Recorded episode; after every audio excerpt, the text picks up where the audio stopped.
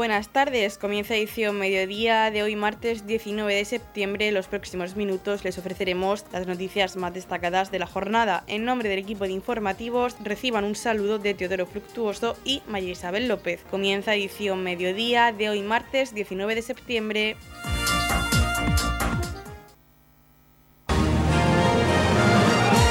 Edición mediodía. Servicios informativos. El pasado lunes la consejera de Agricultura de la Comunidad Autónoma de la región de Murcia se reunía con la Junta de Gobierno del Sindicato Central de Regantes del trasvase Tajo Segura. Tras esta reunión manifestaba que trabajará de la mano para defender una infraestructura vital para el desarrollo económico y social del Levante como es el trasvase. De los principales temas que se abordaron en esta reunión hablamos con el presidente de la Comunidad de Regantes del Campo de Cartagena, Manuel Martínez. Mira, fue una reunión, pues, digamos, protocolaria, primera toma de contacto. Sara ya la conocemos, ya la conocíamos. Anteriormente estuvo en el gabinete con el consejero, ahora era la presidenta de la comunidad de regantes del porvenir de Avarilla, era una compañera nuestra que ya formaba parte eh, también en la asamblea del sindicato de regantes y todo lo demás. Podemos, lógicamente, pues una reunión inicial, protocolaria, donde eh, pues se pusieron encima de la mesa un poco los temas, sobre todo jurídicos, que estamos en la defensa del trasvase y, también eh, continuar e incluso pues, tratar de mejorar lo máximo posible la coordinación entre, entre la, Comunidad Autónoma de la Región de Murcia, la Generalitat Valenciana y la Comunidad Andaluza en la defensa del trasvase. Y, bueno, pues eso fue así, a grosso modo, el motivo de la reunión prácticamente fue gráfica de ese tema, eh, continuar y que los equipos sigan en contacto eh, y seguir conjuntamente pues con el Sindicato Estatal de Regantes y las otras dos administraciones autonómicas pues demandando y defendiendo nuestra base de Segura. En esta reunión también se abordó el inicio del año hidrológico que comienza el próximo 1 de octubre. Para Manuel Martínez, presidente de la Comunidad de Regantes del Campo de Cartagena, se presenta un año hidrológico complicado. Bueno, pues principio se presenta muy complicado. Muy complicado porque los embalses de cabecera del Tajo están en 490 hectómetros, empezamos a aproximarnos a la franja de 400 no traspasable.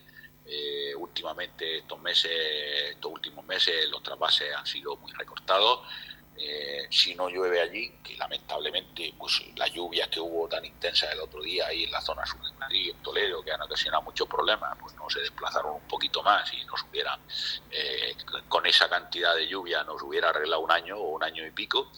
Eh, no ha sido así y bueno, pues aquí la cuenca del Segura, a pesar de ahora estas lluvias que se están produciendo, lamentablemente el otro día también pues llovió en la zona de La Vega, no llovió aguas arriba del azul de Ojo eh, para que se hubiese podido coger el agua ahí en el embalse del Tenajo o en el Fuensanta, en los, en los grandes embalses, o incluso haber derivado la que permitían la, la infraestructura, el canal de la margen izquierda, haberla llevado al embalse de la Pedrera, eh, ha llovido más abajo y es un agua que se ha perdido, eh, no, no, no, se puede utilizar. Entonces, pues tenemos un año hidrológico, empieza una campaña complicada, pero bueno, esperemos que, que las lluvias lo resuelvan. Ante esta difícil situación hídrica que se nos avecina, el presidente de la comunidad de regantes del campo de Cartagena, Manuel Martínez, nos comentaba que algunos agricultores de esta comarca están reduciendo plantaciones por la situación de incertidumbre que están viviendo. Bueno, yo puedo hablar por lo que me transmiten, ¿no? porque no, no estoy en la cabeza de cada uno de ellos, pero lo que tenemos claro, y yo también como, como un pequeño agricultor, eh, eh, lo, único, lo, lo peor que llevamos es la incertidumbre. O sea, yo para mí lo peor es la incertidumbre.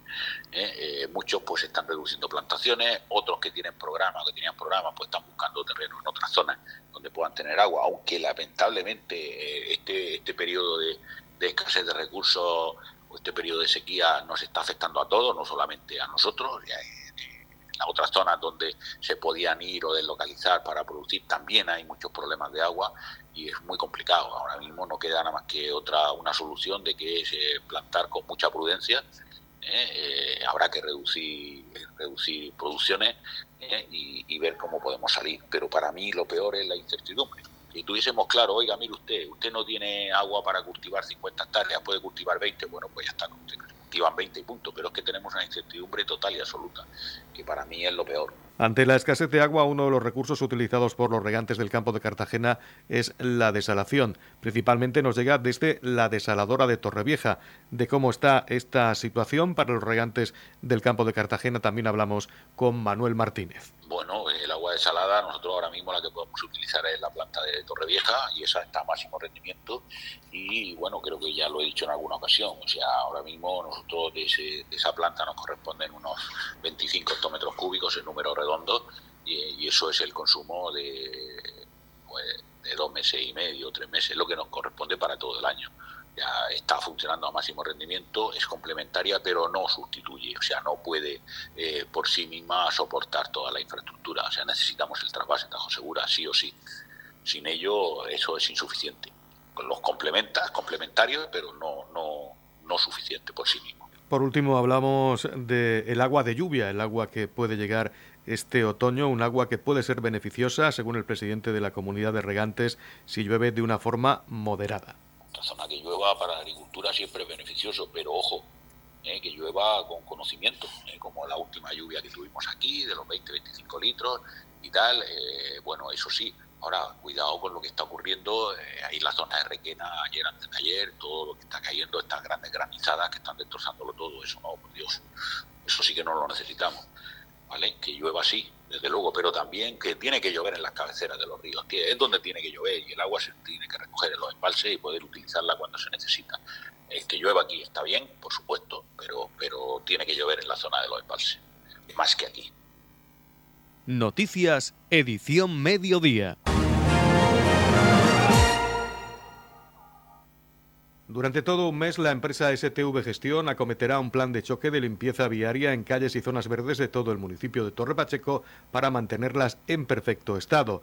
Los servicios de limpieza viaria, recogida de residuos, parques y jardines trabajarán en este tiempo en coordinación con el Ayuntamiento de Torre Pacheco para realizar una limpieza general en todo el municipio, como nos comenta el alcalde de Torre Pacheco, Pedro Ángel Roca. Nos encontramos en Roldán donde se ha empezado el plan de choque de limpieza viaria en calles y jardines, que hemos llegado al acuerdo con la empresa STV Gestión para hacer una limpieza general en todo el municipio. Se empezó el viernes aquí en Roldán, se sigue aquí en Roldán y así vamos a seguir por todo el municipio durante un mes. Empezó el día 15 y estaremos hasta el día 15 con este plan de choque. Lo que pretendemos al final es lo que en cualquier eh, casa se hace. Es decir, una vez cada cierto tiempo se hace una limpieza general. Y eso es lo que queremos hacer nosotros en el municipio. Es decir, queremos hacer una limpieza general para que se vea nuestro municipio limpio. Y no quiere decir que no se hagan las limpiezas rutinarias que día a día tenemos contratadas, que esa será otra cuestión de los contratos futuros, cómo los tenemos que hacer. ¿no? Dependerá de los próximos presupuestos y dependerá de lo que podamos hacer.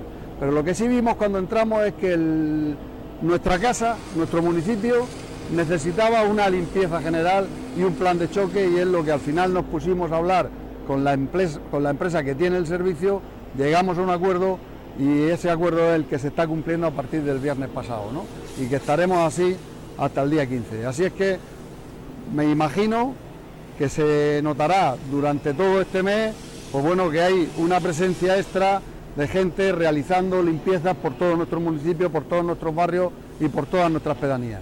Por su parte, José Herreros, jefe de servicios de la empresa STV Gestión, nos hablaba del organigrama de trabajo puesto en marcha por esta empresa para llevar a cabo este plan de choque de limpieza viaria que se realizará durante un mes en todo el término municipal de Torre Pacheco. Con este plan de choque vamos a intentar que seguiremos haciendo los mismos trabajos que estábamos haciendo durante todas las programaciones que tenemos mm, que realizar durante la semana y aparte un extra de tres personas que van a favorecer poder realizar durante estos 15 días las tareas de eliminación de hierba, de limpieza de arcorques, de residuos, cuando entremos a una zona, a un parque, no se dirá ahora vienen los de jardinería, ahora vienen los de limpieza y al final ni uno ni otro parece que no hemos venido.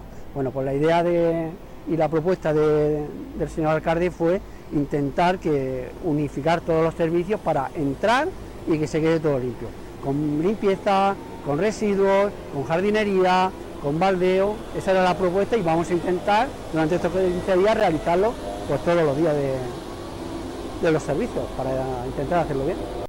La idea de este programa y de este plan de choque es intentar llegar todos los equipos a la misma vez y que por lo menos que se vea que se ha limpiado y que hay, un resultado general a la vista del ciudadano. ¿Habéis hecho este plan de choque ya en alguna pedanía? Estamos empezando en Roldán, de Roldán iremos a Torre Pacheco, nos iremos a Balsicas, iremos a Dolores, iremos al Jimenao, es decir, la idea es llegar a todas las pedanías del municipio. Radio Torre Pacheco, servicios informativos. Grupo Iberdrola informa que debido a la ampliación y mantenimiento de las instalaciones se va a interrumpir el suministro de energía eléctrica en las siguientes calles y durante los periodos comprendidos entre los horarios que se indican. Tendrá lugar en la pedanía de Roldán el miércoles 20 de septiembre, la hora de inicio las 8 y media de la mañana y la hora de fin las 11 de la mañana. Las zonas afectadas son las siguientes: Avenida de Balsicas, Avenida Torre Pacheco, Calle Carmen, Calle Los Rubios y calle San José. En la comunidad de regantes del campo de Cartagena aplicamos las últimas tecnologías en sistemas de control y distribución, lo que nos ha convertido en un modelo de gestión eficiente del agua gracias al alto nivel de concienciación de nuestros agricultores que trabajan a diario por la sostenibilidad y el respeto al medio ambiente. La comunidad de regantes del campo de Cartagena les ofrece la noticia agrícola del día.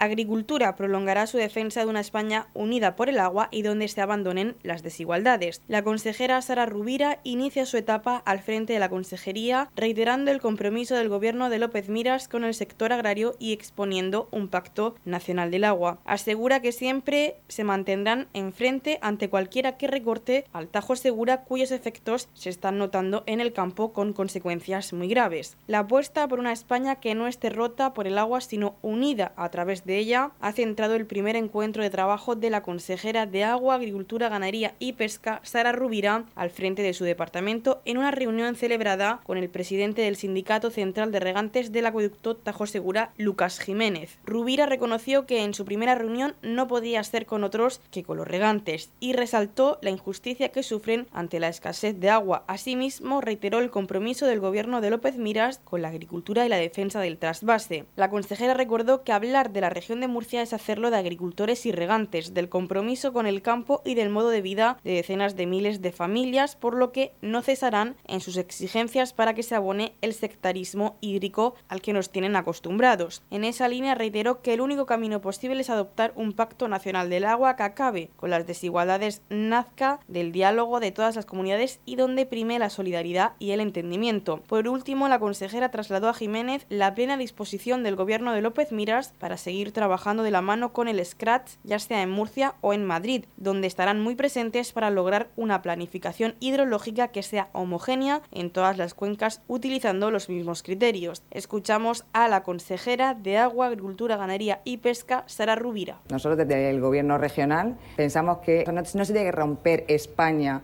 eh, por el agua. El agua tiene que unir a España y estamos en una situación que es bastante complicada. Hay una los agricultores eh, no se les está apoyando con esos recortes que se está haciendo del trasvase de Ajo Segura. Y bueno, el gobierno de Fernando López Miras siempre eh, ha estado apoyando el trasvase de Ajo Segura, tiene un compromiso firme con los agricultores y con los regantes. Y entonces pues nosotros vamos a seguir en esa línea, seguiremos reivindicando donde haga falta pues el principio de solidaridad, que es el que se tiene que tener entre los territorios no tiene que haber guerras y tenemos que juntarnos para hacer un pacto nacional del agua que acabe con eh, las deficiencias entre los territorios, que sea solidario.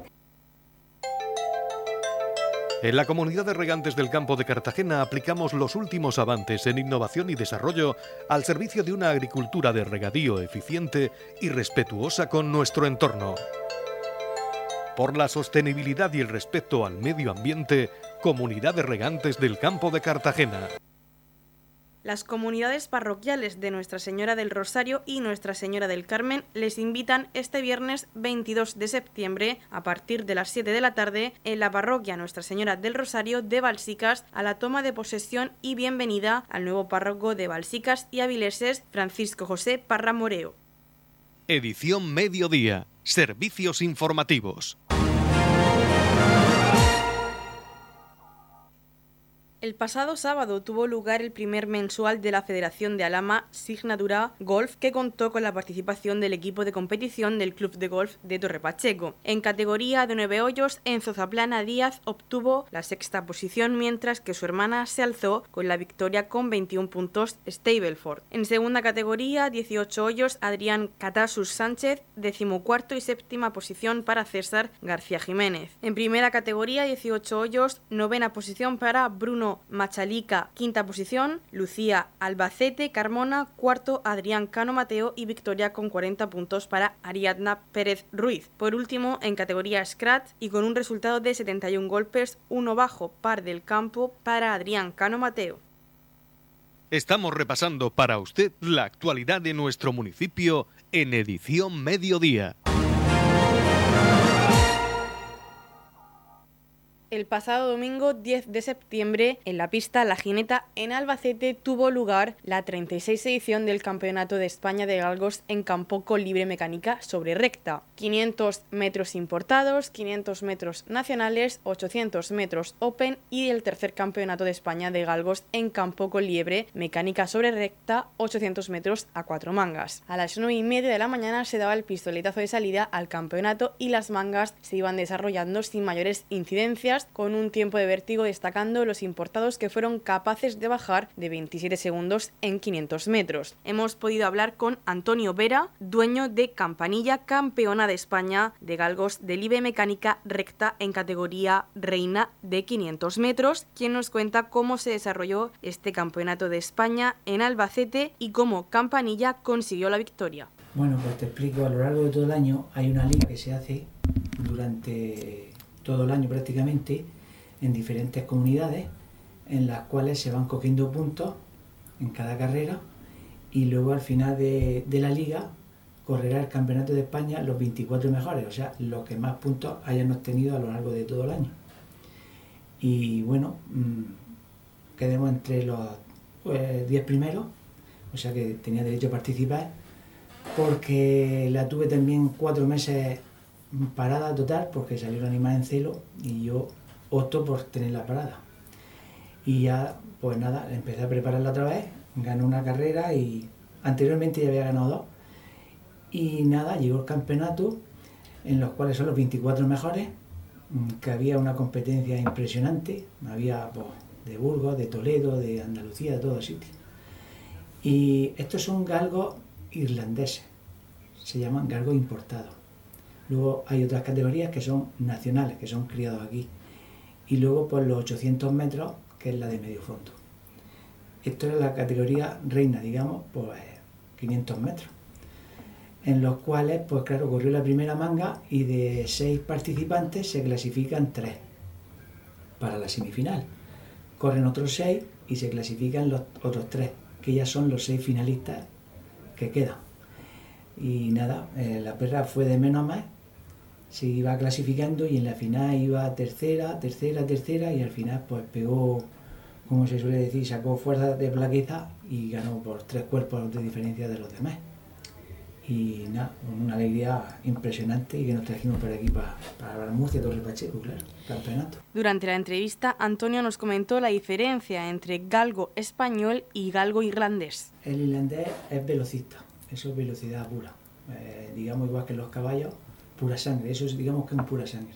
El galgo español es pues más de, campo, más de, resistencia, digamos. Y es la pequeña anécdota que tiene una diferencia de uno del otro. ¿Y cuando entráis Campanilla y tú en este mundo de campeonato, mm. competiciones, cuando dices voy a presentar a Campanilla a la competición? Yo me la recogí con 16 meses, tiene ahora dos años, y nada, empecé a prepararla poco a poco y yo ya le iba viendo cualidades. Y nada, y llevándola a las carreras y al final, pues mira, se ha sacado el campeonato que ya te digo que es difícil, no, lo siguiente. ¿Es el primer premio que obtiene Campanilla? Sí, Campanilla sí. Ya la reservaremos para el año que viene para intentar ganar otra vez. Hay muy pocos campeonatos de esta categoría. De esto hay eh, cuatro categorías como te he comentado, 500 importados, 500 nacionales quiere decir que son perros criados aquí, hijos de estos pero criados aquí. Y luego están los 800 que digamos que es un poco de cada cosa, ya se van sacando cruces para adaptarlo a, esa carrera. Y nada, mm, quería decir también que este es mi séptimo campeonato en mi, a lo largo de mi trayectoria. Porque no es el primer perro que crías para competir. este es el séptimo. El, séptimo. He estado cuatro años retirado por motivos de trabajo y los últimos cuatro años los gané también consecutivos con diferentes animales.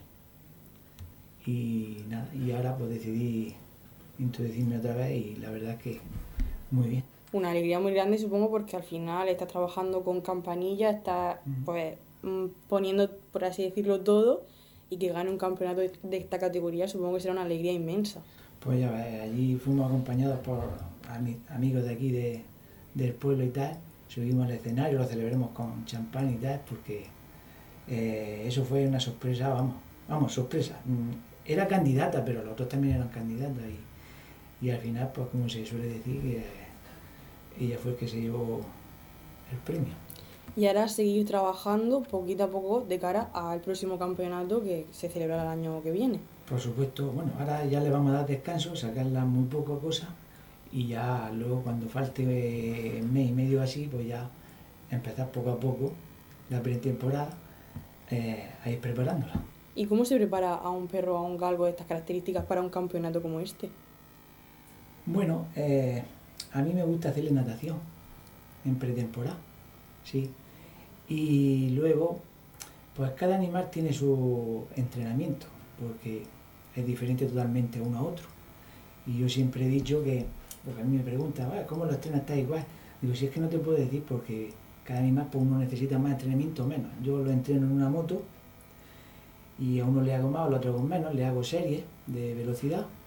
Y luego, claro está, también los domingos que no hay carrera, pues tenemos que en una carrera, una pista que tenemos aquí en Fuente Álamo, que se ha inaugurado este año, pues le vamos dando tirones como si fuera una carrera para ir preparándola poco a poco.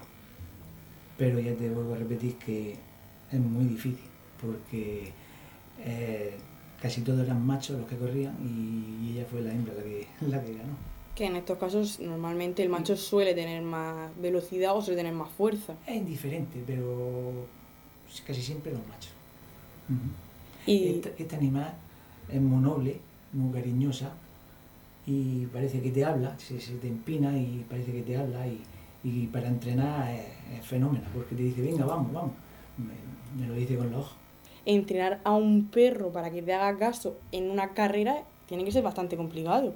Es difícil, te comento, porque yo siempre he dicho que debes saber hasta dónde llega ese galgo. Porque si te pasas de entrenamiento, van mal, y si no llegas, pues tampoco. Entonces, pues hay que analizarlo a base de entrenamiento, pues llega hasta aquí, y ya a raíz de ahí, pues prepararlo de una manera o de otra. Y luego están los análisis que se le van haciendo también para ver si está todo bien en regla para poder competir o no, porque hay aquí al 100%. Claro, porque supongo que le harán como un seguimiento médico, un seguimiento veterinario para que el perro esté al 100%. Eso se lo hago yo, eso es personal. Eh, allí cuando terminó el campeonato, pues le hicieron control antidoping a los, a los, a los finalistas. Le sacaron bastante sangre, claro. Luego, pues claro, si los que dan doping, pues ya otros años que han dado algunos, muy pocos, pero algunos han dado, pues claro, lo hacen porque eso es totalmente ilegal, claro.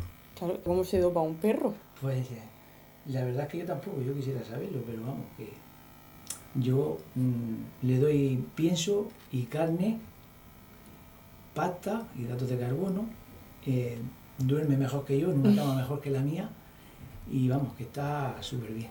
La psicología es muy importante. Eh, mucha gente dice, ¿cómo le habla a los perros si no te entienden? Ya lo creo que te entiende, pero perfectamente. Sí. Y de hecho, cuando estábamos allí en la carrera, eh, yo estaba con ella para que se relajara porque es muy nerviosa. Y si no se relaja, pues no le bajan las pulsaciones y no está recuperada total para la siguiente carrera. Y yo no me podía despegar de allí de, donde estaba ella. Y supongo que la alimentación varía de cara a la competición o es siempre la misma. Mm, prácticamente es casi siempre la misma. Porque lo, Mm, lo rechazan, los cambios de, de proteínas no lo asimilan bien los, lo, local. A lo mejor se le cae mal al estómago, el, azúcar tampoco es buena. Eh, ese,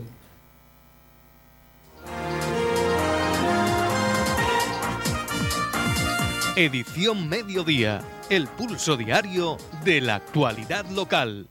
Cita previa DNI en Torre Pacheco. Desplazamiento del equipo móvil DNI durante los meses de octubre, noviembre y diciembre de 2023 en el Centro Integral de Seguridad de Torre Pacheco. Policía Local de Torre Pacheco informa sobre el calendario de desplazamiento del equipo móvil DNI para los próximos meses. Las fechas para toma de datos en el Centro Integral de Seguridad están previstas para el 23 y 24 de octubre con entrega del documento el 2 de noviembre, el 17 de noviembre con entrega el 22 de noviembre y el 18 de diciembre con entrega el 20 de diciembre de 2023. Para reserva de cita, los interesados deben solicitarla presencialmente en el Centro Integral de Seguridad en Torre Pacheco o por teléfono llamando al 968 57 71 08 con la extensión 2208 o con la extensión 2251. También pueden llamar al 968 33 60 31 en horario de 8 y media a 1 y media de la tarde de lunes a viernes. Se darán un máximo de 65 citas cada día de toma de datos, siendo el horario de atención de 9 menos cuarto a 11 de la mañana. El nuevo DNI solo se entregará al interesado y para su recogida el titular deberá presentar su DNI anterior si lo tuviera. Los días de entrega. En el caso de no presentarse a recogerlo el día que se le convoca, el interesado deberá retirarlo en cualquier otro ayuntamiento al que se desplace el equipo móvil. En ningún caso se podrá retirar de la oficina de Cartagena. En la comunidad de regantes del campo de Cartagena aplicamos los últimos avances en innovación y desarrollo al servicio de una agricultura de regadío eficiente y respetuosa con nuestro entorno. Por la sostenibilidad y el respeto al medio ambiente, Comunidad de Regantes del Campo de Cartagena. La Comunidad de Regantes del Campo de Cartagena les ofrece la información del tiempo. A continuación conocemos la información meteorológica para hoy, martes 19 de septiembre, en la región de Murcia. Nuboso con chubascos, cielos poco nubosos con intervalos de nubes altas, aumentando a nuboso durante la tarde con chubascos, ocasionalmente tormentosos al final del día. Temperaturas mínimas en descenso y máximas con pocos cambios. La capital Murcia alcanzará una máxima de 31 grados y una mínima de 19. El campo de Cartagena alcanzará una máxima de 29 grados y una mínima de 22. En el Mar Menor alcanzará una máxima de 26 grados y una mínima de 19. Y en Torre Pacheco alcanzaremos una máxima de 26 grados y tendremos una mínima de 21 grados.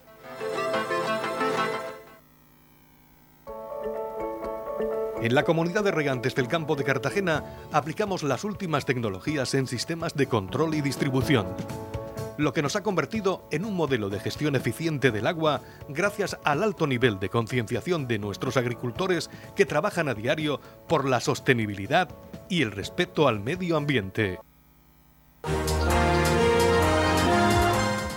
Hasta aquí lo más destacado de la información local. Volvemos con más noticias a partir de las 8 y media con edición de tarde. Y recuerden que edición mediodía lo pueden volver a escuchar en los podcasts de esta emisora que los pueden encontrar en el Facebook de Radio Torre Pacheco y también a través de nuestra web radiotorrepacheco.es donde encontrarán información actualizada. Les deseamos que pasen muy buena tarde de martes.